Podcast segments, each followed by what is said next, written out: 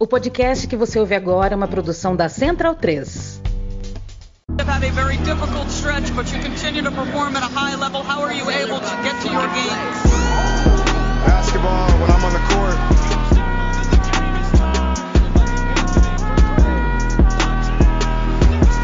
Uh, Rebecca, in the future, when you interview me, can you please take off your damn heels? He said, I'll present you, provided you let me save that for later.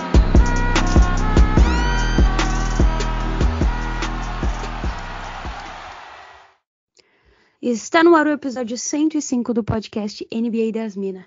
Eu sou a Agatha Máximo e serei sua host para hoje. Lembrando, esse podcast chega até você via Central 3 e está disponível no Spotify, iTunes, Castbox e pelo site da Central 3 na internet. Nos sigam nessas plataformas e não percam as novidades do NBA das Minas. E tem mais, vocês também podem nos acompanhar pelo Twitter, arroba NBA das e na Twitch. Nessas redes sociais vocês vão encontrar vários conteúdos sobre basquete produzidos pela nossa equipe, além de acompanhar a cobertura em tempo real dos jogos. Não esqueçam de utilizar o cupom de desconto do NBA das Minas para comprar aquela jersey que você namora há muito tempo lá no Mons Imports. E claro, visitem nossa parceiraça Watsy, que lançou uma linha maravilhosa da WNBA e por lá você encontra também várias camisetas nossas, né? Nossos produtos exclusivos. Não percam. Antes de introduzir o assunto da semana, vamos dar boa noite minha fiel escudeira. Boa noite, Drick Evarini, que está feliz, né? Tem uma pessoa feliz nesse podcast. É Drick Evarini. Boa noite, Agatha Máximo. Eu, eu, não, eu não tenho mais palavras, entendeu? Para descrever o tamanho da minha ilusão com o Boston Celtics, né? Porque, assim, tudo que sofri em 2021 ficou em 2021. O time virou a chavinha de um jeito, assim, que não, não, não perde, né? Não, assim, perde esporadicamente um joguinho ou outro, mas tá jogando demais, meu time tá jogando demais. E tô feliz porque o Jack se salvou do rebaixamento também, né? Então, assim, uma semana, uma semana feliz, né? Embora esteja aí sem calendário por enquanto, estou feliz. Gostaria de te contar que fiz uma atrocidade, inclusive, para o Jack não ser rebaixado, Agatha Máximo. Prometi, você me conhece, sabe o quanto tomo café. No, meu, no auge do meu desespero, eu prometi que ficaria até o domingo de Páscoa sem tomar café, se o Jack fosse eliminado. Se o Jack não fosse rebaixado, aliás. Faz o quê? Cinco dias? Foi no sábado? No sábado, isso. No sábado o jogo. Há cinco dias eu já estou, sei lá, tendo crise de abstinência. Será um longo mês pela frente, mas tudo bem, tudo bem. Promessa é dívida. Vamos ver, né? Eu, eu duvido muito porque você sobrevive de café, né? Então, Renan, assim. Renan Ronk disse que eu ia. Ronche, Ronk, eu falo Ronk. É, que eu vou substituir o café por pipoca, né? Que basicamente eu sobrevivo de pipoca, café e vinho. Então terei que, que fugir para uma das outras duas coisas, né? É, é a sua base, né? Alimentar. Então, fica aí o questionamento de se vai dar certo. Mas eu torço por você, Dre. Eu acho que pelo bem de, de Boston Celtics, na realidade, eu acho que você vai se empenhar. Eu acho que vale a pena, né? Tudo vai dar certo, tudo vai dar certo. Vou sobreviver. Juro que vou sobreviver para ver meu time final de conferência aí. Agora já tô, já tô mirando alto, entendeu? Exatamente, exatamente. Mas vamos ao tema de hoje, que não é ainda Boston Celtics, né? Imagino que, que esse time esteja merecendo até um, um recap, né? Porque a gente fez um, um episódio para criticar. A gente não, né? Você criticou, eu tava ali só, não, né? Vamos ser sinceras que tava valendo a pena, assim, acho que a gente precisava ser sincera e falar que não, não tava dando. Né? Não, tudo bem, tudo bem. Ele, ele mereceu as críticas em 2021 e merece os elogios em 2022, tá tudo certo. Bom, mas o assunto de hoje é um time que dá muito bem, muito bem mesmo. Eu diria que é a sensação da temporada, né? É, para alguns uma surpresa, para outros era uma questão de tempo, basicamente, até o Jamoran conseguir elevar o nível do time, né? O Memphis Grizzlies, ele não se contenta e depois até de derrubar o Warriors no play-in da temporada passada, tá chegando aí é, com força nessa temporada. Atualmente, a franquia de Memphis é a segunda colocada na Conferência Oeste, atrás apenas do Phoenix Suns e à frente do próprio Warriors, que começou muito bem, né? E eu fico pensando, será que, a Dub Nation já está tendo pesadelos com o Urso, com o Jamoran? E, além disso, não basta ser segundo no Oeste, né? O time do Jamoran tem ainda a segunda melhor campanha da liga. É o terceiro time em pontos por jogo, com 114. O primeiro em rebotes por jogo. Nunca critiquei Steven Adams na minha vida. O oitavo em assistências por jogo. E o décimo terceiro uh, em defesa também. Uh, queria entender, Trica, se você esperava isso. Cara, eu acho que ninguém esperava. Assim, vamos por partes, né?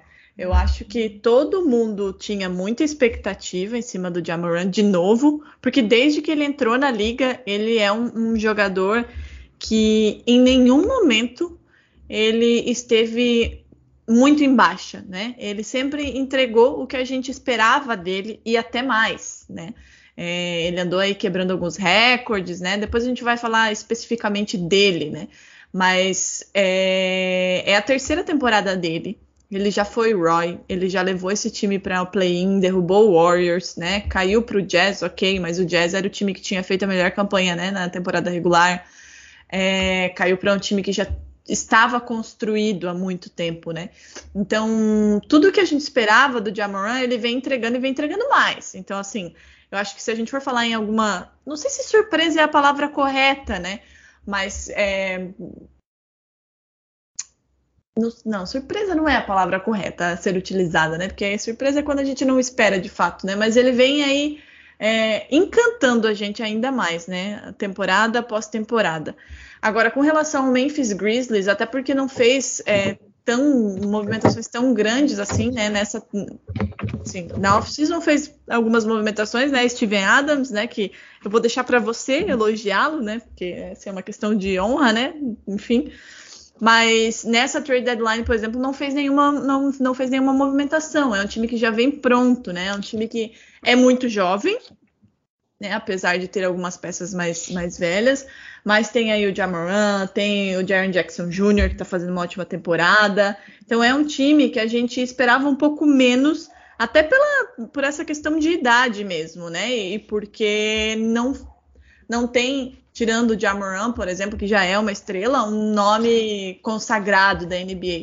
Mas a galera lá, o molecada tá entregando e tá entregando muito bem, obrigada, né? Então, eu não sei se surpresa é a palavra correta ou se ele apenas está superando as nossas expectativas, né? Porque, é, como você disse, vem subindo na tabela, né? A gente tinha lá no começo da temporada o Warriors lá na frente, Warriors e Suns descolando do resto desse oeste. Hoje já é diferente. Hoje a gente já tem o Memphis Grizzlies em segundo é, e fazendo uma campanha muito regular, né? Muito consistente. Perdeu alguns jogos aí no meio do caminho, inclusive para Boston Celtics, mas é um time que vem fazendo uma temporada muito regular e derrubando grandes equipes. Então está fazendo sim por merecer esse segundo lugar em um Oeste que, em tese, sempre antes de começar as temporadas, é é uma conferência que todo mundo espera muito mais do que a gente tem tido nessa temporada, né? Então, eu não chamaria de surpresa.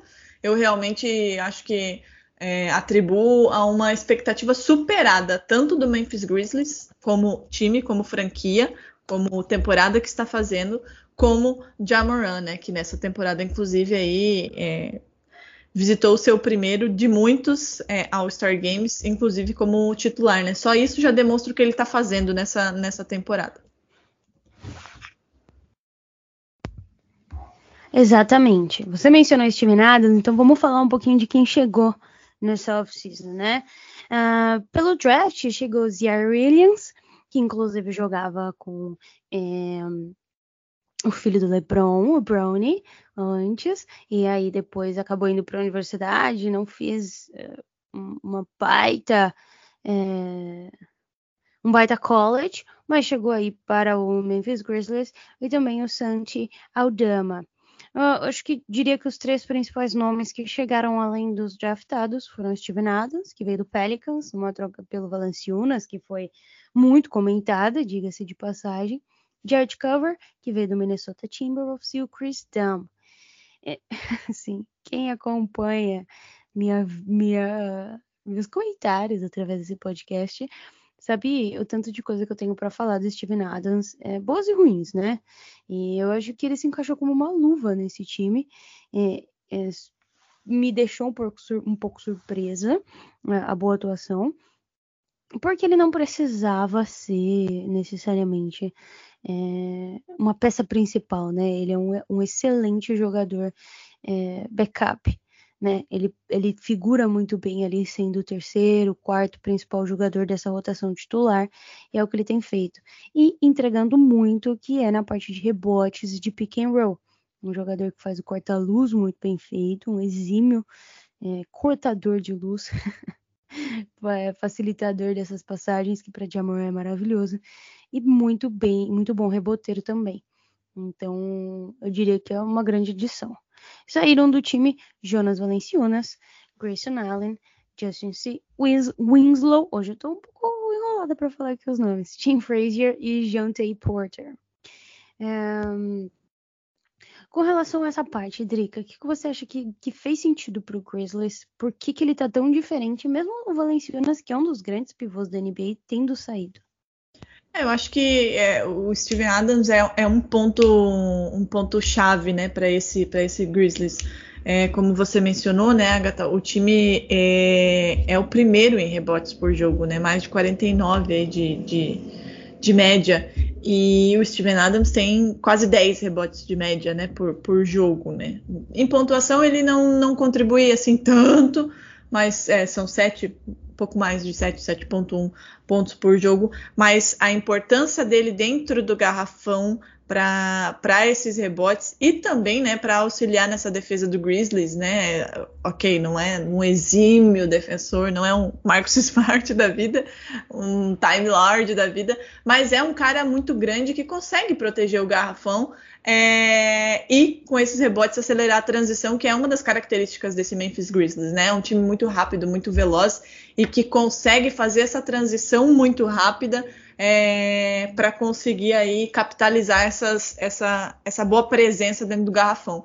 Então eu vejo Steven Adams como um dos, dos pontos aí que, que foram muito positivos na off-season e que mudaram um pouquinho aí, né? Esse time daquele time que caiu na primeira rodada dos playoffs depois de, de eliminar o Warriors no play-in, para esse time agora que está fazendo a segunda melhor campanha, não só na Conferência Oeste, mas no geral também é a segunda melhor campanha, a campanha do Memphis Grizzlies. Então eu acho que, é, ok, né? Você perde um pouco no, no, no Valanciunas, mas você tem um cara aí que consegue é, trazer o que uma das coisas que faltavam para esse Memphis, que era uma presença nesse garrafão que conseguisse fazer com que o time acelerasse essa transição e conseguisse explodir esse talento que a gente tem, né, em Jamoran, no Jaron Jackson Jr., enfim, esses jogadores que são ágeis, né, e conseguem é, ter eficiência ofensiva quando o time está em transição. Então eu acho que foi uma ótima adição aí e tanto foi, né, uma boa off-season que o time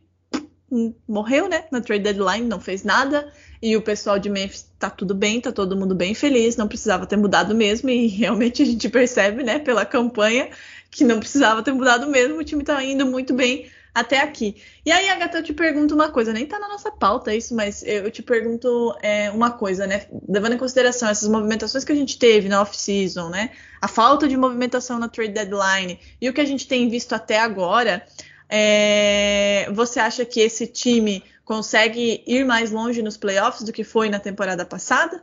Levando em consideração também que esse Oeste tá meio, meio capenga, né, esse ano. Vamos, vamos ser honestos aqui, né? Pois é, Drica, esse é o ponto, né? Um, com relação à questão de ir mais longe nos playoffs, é tudo. É, é muito incerto. Os playoffs é uma, uma coisa à parte da temporada regular, isso a gente já sabe. E o que a gente precisa levar em conta uh, diante da posição atual que o Memphis Grizzlies é, ocupa, é que eles vão pegar algum time do play-in, né? Isso que... é o primeiro ponto. Será que num ano Jamoran elimina Stephen Curry e no outro LeBron James?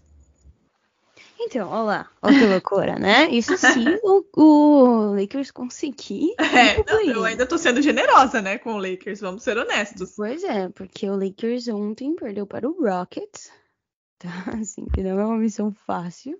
Em uma prorrogação, e... que o Rockets fez mais de 10 pontos e o Lakers, né? Sei lá, tava dormindo, eu acho. Pois é, exatamente. E esse é o primeiro ponto. Eu acho que isso é muito válido, porque um time que o time que for enfrentar esse segundo colocado vai fazer pelo menos um jogo, né? Pode acontecer de fazer dois, mas pelo menos um. Então já vem aí de um cansaço, de uma pressão, obviamente. E a gente imagina, por óbvio, que um time que esteja em segundo lugar esteja mais forte, mais conciso, mais preparado para avançar de fase. Eu acredito realmente que, que o Grizzlies tem chance de evoluir. Ainda mais se a gente levar em consideração um Clippers que está muito desfalcado, um Denver Nuggets muito desfalcado, um Dallas Mavericks que ainda falta um pouco, né, para chegar onde precisa. Então eu colocaria ele como os grandes times desse Oeste hoje. É, Utah Jazz, Golden State Warriors, obviamente, o Draymond Green tá para voltar, e também Phoenix Suns. Levando em consideração esses três times, eu colocaria o Grizzlies como a quarta força, sem sombra de dúvidas. Você também? Sim, concordo plenamente, assim, né? Até porque, como você disse, né, Agatha? A gente vê a temporada regular é uma coisa, os playoffs é outra completamente diferente, né?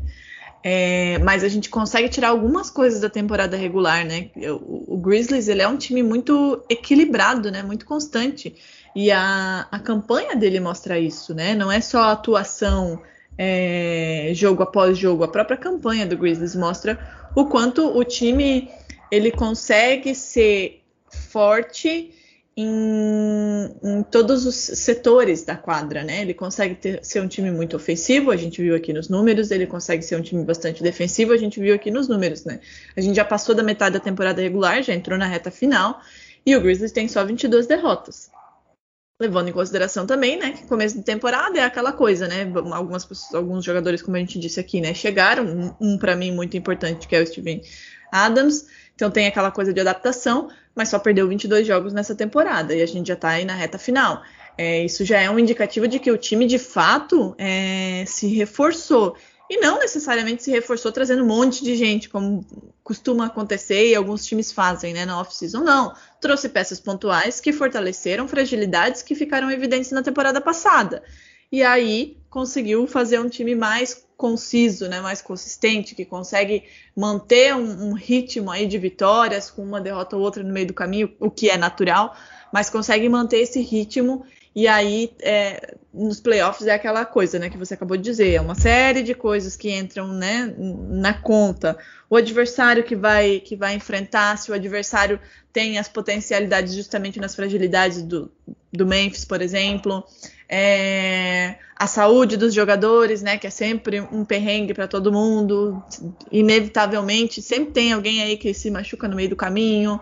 E você falou do Clippers, por exemplo, né? É, essa semana Kawhi Leonard estava lá arremessando umas bolinhas no aquecimento, né? Se o homem volta, já muda, já muda, já muda o negócio ali no Clippers, né? Então, tudo isso vai contar nos playoffs, mas eu com certeza hoje colocaria sim também o Grizzlies como no Oeste, talvez até terceira, terceira, quarta força desse Oeste.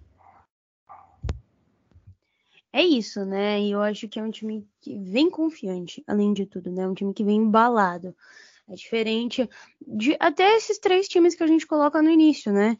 É um Phoenix Suns que perdeu a final, um Utah Jazz que caiu e um Golden State Warriors que tá nessa repaginada, né? Voltando às raízes e ainda se encontrando é,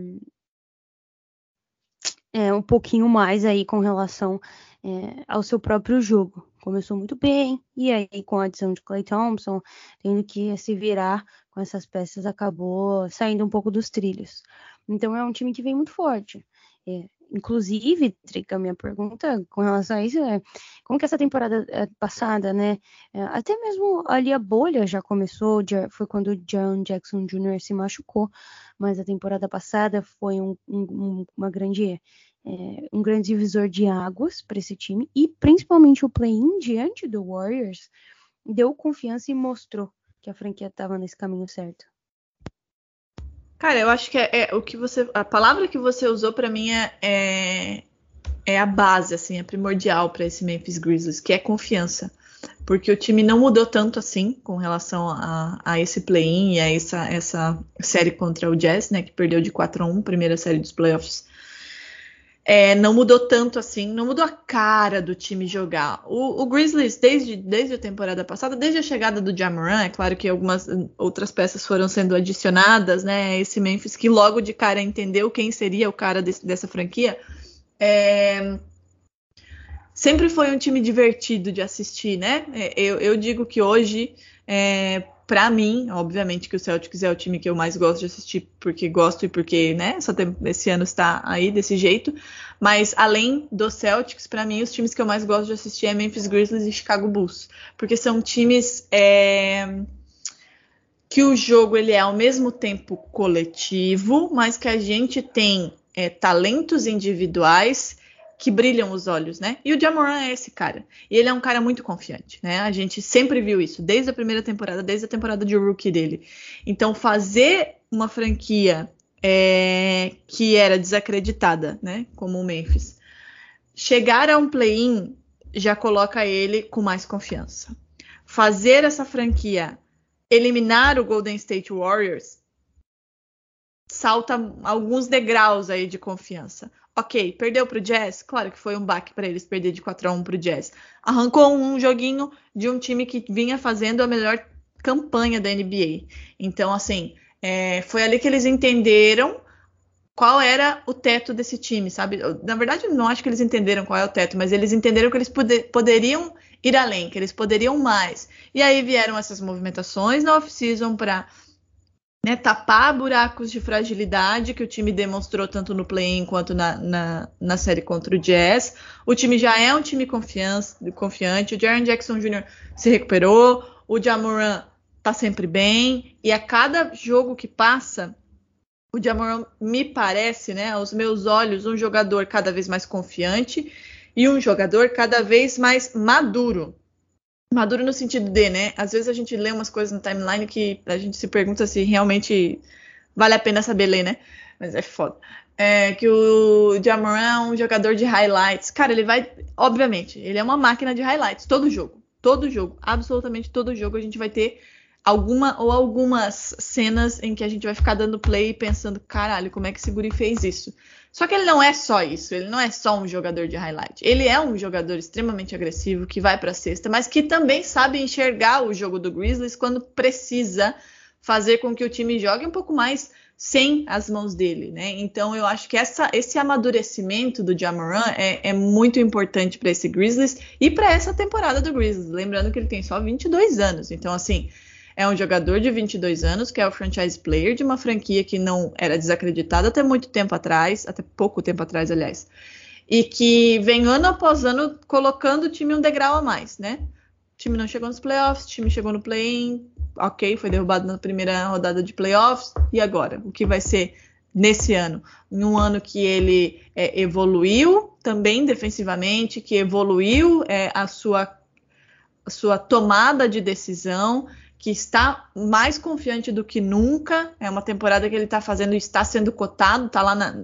Não vai ser, mas ele está na lista dos jogadores que estão sendo cotados para MVP. Já se fala, né, que ele poderia ganhar inclusive o MIP e o MVP, né? Pena que Embiid e Jokic estão fazendo aí uma temporada absurda, mas é um cara que já está sendo cotado com 22 anos, foi titular no All-Star Game. Então, tudo isso para um jogador que já tem personalidade, faz com que ele fique ainda mais confiante. E quando eu digo confiante, não é no sentido de, nossa, ele é soberbo, ele, ele é confiante, é diferente, sabe? Não é um jogador que, ai, acho que posso tudo, até porque ele, né, tem, tem podido aí, mas é um jogador que essa confiança ela vai para dentro de quadra, né? É uma confiança que você não vê ele hesitando em partir para cima de um LeBron James, de um Embiid, de um Jokic, de ninguém.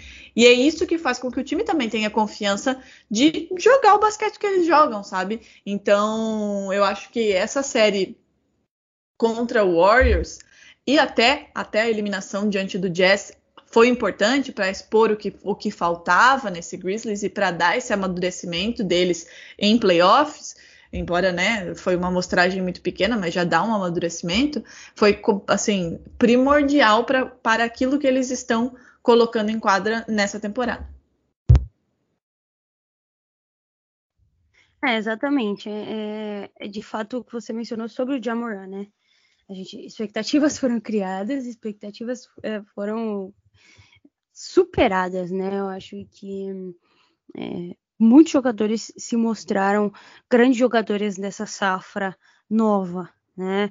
É, a gente vai falar dele já já, mas de fato tá deixando todo mundo impressionado. Eu, eu diria que hoje é o jogador mais divertido de assistir da liga. Sem brincadeira, é de verdade. E vamos falar um pouquinho de fragilidade, né? Porque eu acho que a gente falou muito de, de força, mas o Memphis Grizzlies e qualquer time na realidade tem aí alguns pontos fracos, né? E queria entender, Drica, o que você vê que hoje é um fator de melhora, eu diria, para o Grizzlies, né? Não diria nem um ponto fraco, porque é um time que está muito bem, está conseguindo se manter aí no topo. Mas o que o Grizzlies poderia fazer para, por exemplo, é, virar um contender, ser um time que a gente já fala, ó, esse é um grande candidato ao título, por exemplo? Então, eu acho que é, o Jamoran já é uma estrela, né? Como a gente está falando aqui, vai falar um pouquinho mais daqui a pouco. É, e eu vejo que talvez o que falte, né, para que esse time seja é, considerado, como você disse, um contender, talvez um, um, outro cara do calibre dele, sabe? Um outro All-Star, talvez. Um, não precisa nem ser um All-Star, mas uma outra estrela que consiga dividir, não digo nem dividir o protagonismo, mas ser uma base para ele. Claro, né? Esse, esse Memphis tem jogadores é, tão bons, né? Muito bons que tem feito com que o time faça essa campanha, né? O Jaron, Jaron Jackson Jr. vem fazendo uma ótima temporada, o Desmond Bain vem fazendo uma ótima temporada com números muito expressivos. O próprio banco de reservas do Grizzlies tem contribuído é, significativamente até, então a rotação ela tem sido um fator que, que ajuda o Grizzlies, né? Porque muitos times é, nessa temporada têm um quinteto, sexteto, sete, vai, sete jogadores que conseguem fazer com que a rotação não caia de produção, mas quando precisa usar mais do que isso, começa a, a ter problemas. E o Grizzlies vem conseguindo é, fazer com que a rotação mantenha o um, um nível, não obviamente o nível do, do quinteto titular, mas venha mantendo o nível. Então eu acho que talvez uma outra estrela é, poderia dar uma experiência a mais para o time, poderia dar esse, esse, dividir um pouco esse protagonismo. Não repito, não dividir o protagonismo porque o, o, o Jamoran é o cara dessa franquia, mas amenizar um pouco o peso quando ele não tá na quadra, sabe? Eu acho, até para que os adversários se preocupem um pouco mais com outras pessoas também, não que não se preocupem com o time do Grizzlies, mas sempre tem alguém, né, que, que a defesa fica mais é, focada, que é mais evidenciado durante o jogo. Então eu acho que talvez uma estrela poderia ajudar muito o Grizzlies nisso. É, talvez mais um cara para esse garrafão com esse poder é, de rebote, de segunda chance, também poderia ser aí um, um, um, fator a contribuir.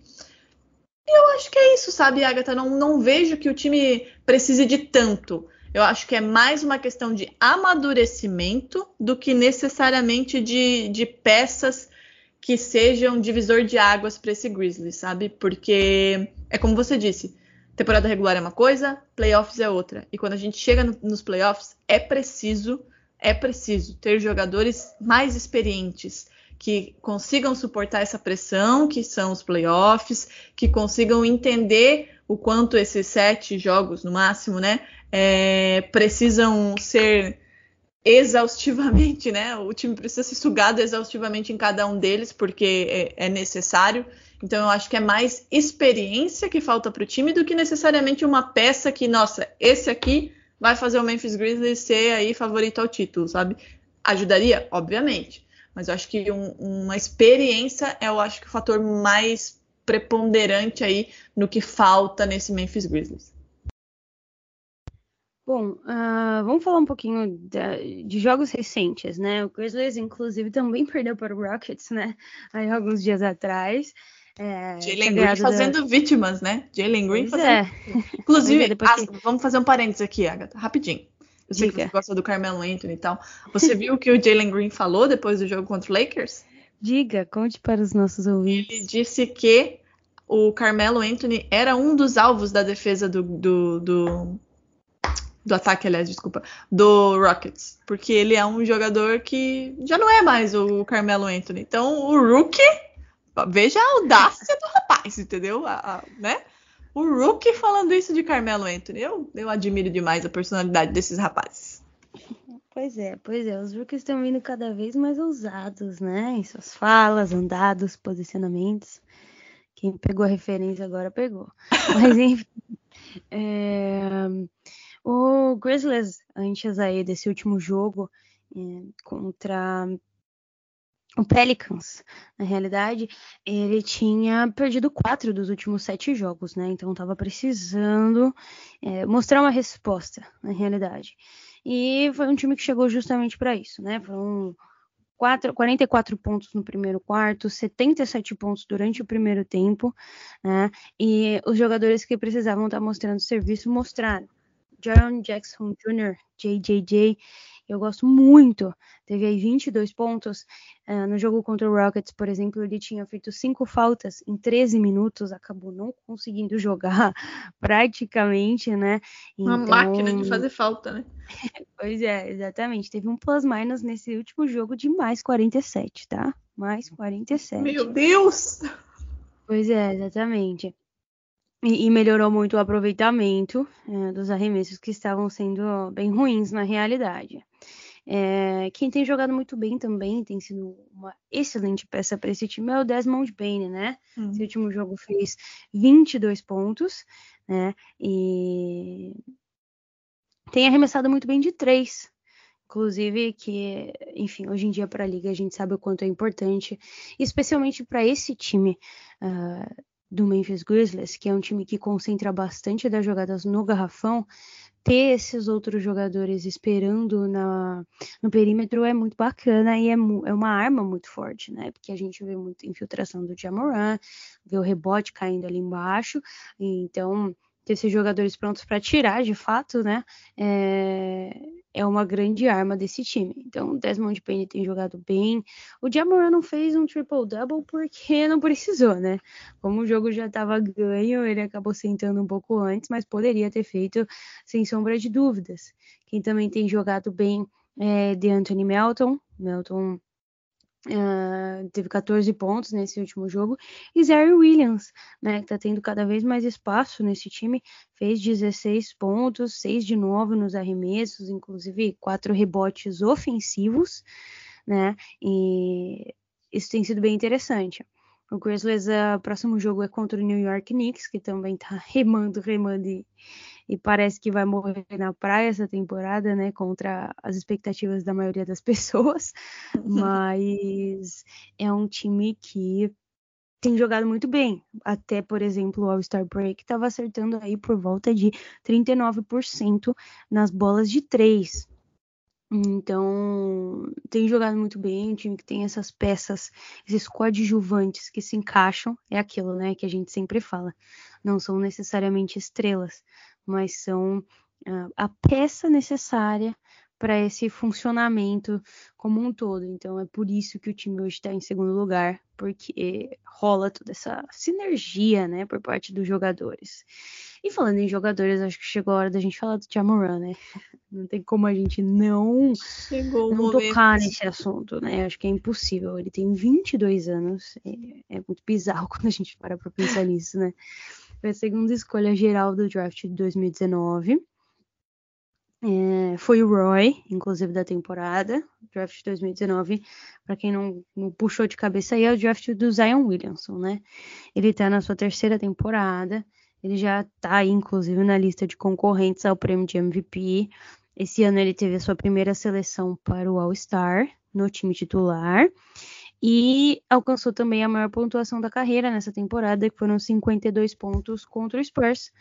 Uh, agora aí, uh, último, nos, nos, últimos dias, na realidade, né? Não faz muito tempo. 28 Inclusive, de março. Último dia de, de, de março, não, de fevereiro. de fevereiro. Março ainda não chegou no 28. Pois é, pois é, tá, tá adiantando as histórias aí. E foi a primeira vez na história de um jogador, é, da franquia, na realidade, que um jogador marcou mais de 50 pontos, é tá? É, Memphis Grizzlies, coitado, é uma franquia. E ele já tinha feito, acho que um ou dois jogos antes, 40 e tinha, tinha chegado perto, assim, 47 ou 48 pontos também, não, não tô enganada. Então, assim, Pois não, é. não é que foi um jogo, né? Ele vem nessa, nessa toada aí de 40, 40 e pouco, 50. Pois é, e, e, e tá com números de MVP, né? É, são 27 pontos por jogo, 5.8 rebotes, 6.7 assistências, 49% de field goal, 34% nas bolas de 3, 76% nos free throws. Drica. Drica, Drica, Drica. Tem uma pergunta pra te fazer. Em quanto tempo veremos Jamoran sendo de fato assim um dos três candidatos a MVP? Cara, nesse ritmo dele, dois anos talvez, porque o Embiid tá nesse ritmo aí há uns, alguns bons anos, né? Jokic também. É, hoje, por exemplo, talvez você não goste do que eu vou falar, tá, Agatha Márcio? Provavelmente você não vai gostar do que eu vou falar. Mas hoje, pra mim, se eu, se eu tivesse que escolher entre Jamoran e Luka Doncic para dar um MVP nessa temporada, eu daria pro Jamoran. É, é um Não, jogador. mas é- aí até eu, Drica. Ah, glória a Deus! o tesouro dela. Ó, ó o trovão aqui na, na Joinville. Vai cair o mundo depois desse calor que fez hoje. É, então eu acho que se ele continuar nesse ritmo, uns dois anos, Agatha, para ele ser. Não, não tô dizendo que vai ser dois anos, ele vai ser MVP, mas para ele ser de fato ali o top 3, sabe? 3, 4 nessa, nessa briga.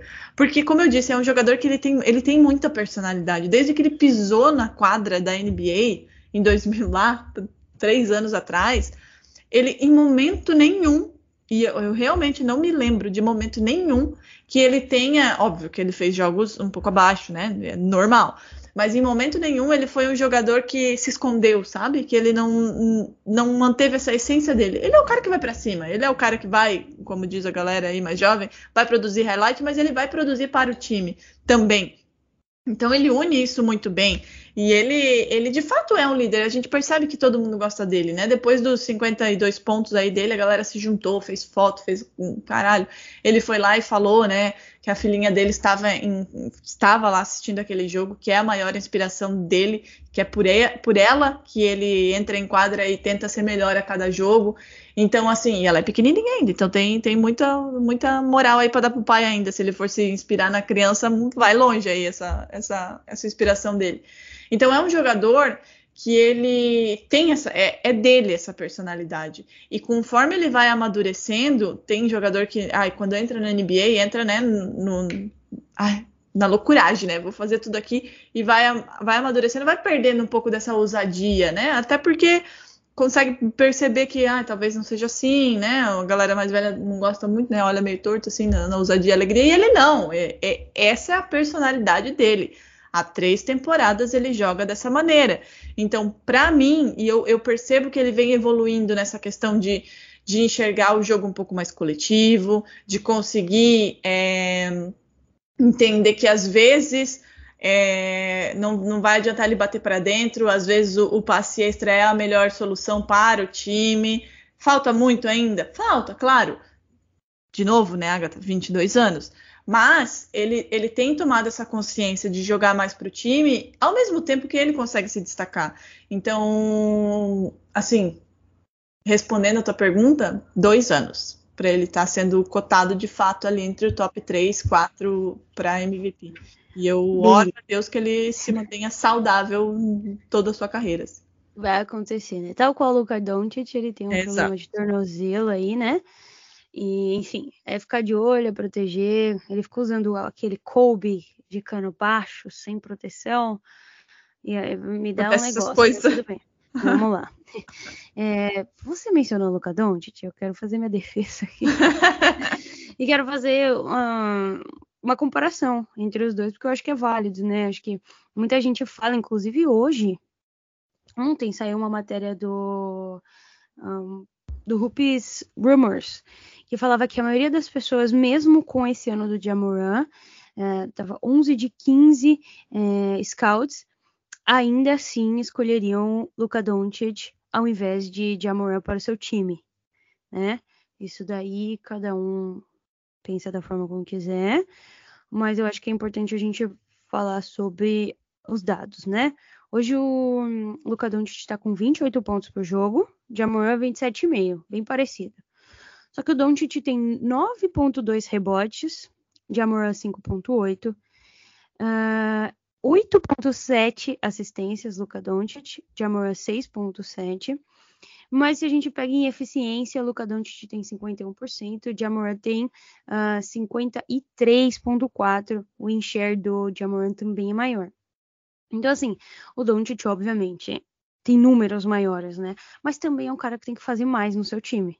Ele não tem aí um elenco, mesmo que o elenco uh, do Grizzlies não seja aquele elenco A mais, ainda assim é um elenco mais completo, mais conciso do que hoje o, o Luka Doncic tem em suas mãos, coitado, né? Segue aí lutando para povoar esse Dallas Mavericks de, de alguém que possa ajudá-lo.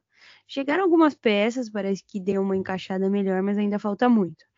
Né? E em termos de MVP, é aquilo que a gente fala sempre fala também, Drica. A narrativa conta demais. E hoje a narrativa do Memphis Grizzlies é muito mais interessante, muito mais cativante e muito mais vitoriosa também do que a narrativa do Dallas Mavericks. Então eu ficaria hoje com o Jamoran, mas um beijo para todos os fãs de Luca Doncic, assim como eu ainda amo meu tesouro e ainda escolheria ele. Queria deixar isso muito bem claro. É, essa questão da narrativa, né, Agatha? É, como você disse, né, a narrativa do Memphis Grizzlies ela é muito mais bacana, né, muito mais vencedora. E a, a própria do Jamoran, né? Ele entrou no draft com um cara que tinha um hype gigante, que era o Zion, né, que infelizmente aí tem perdido muita coisa da NBA.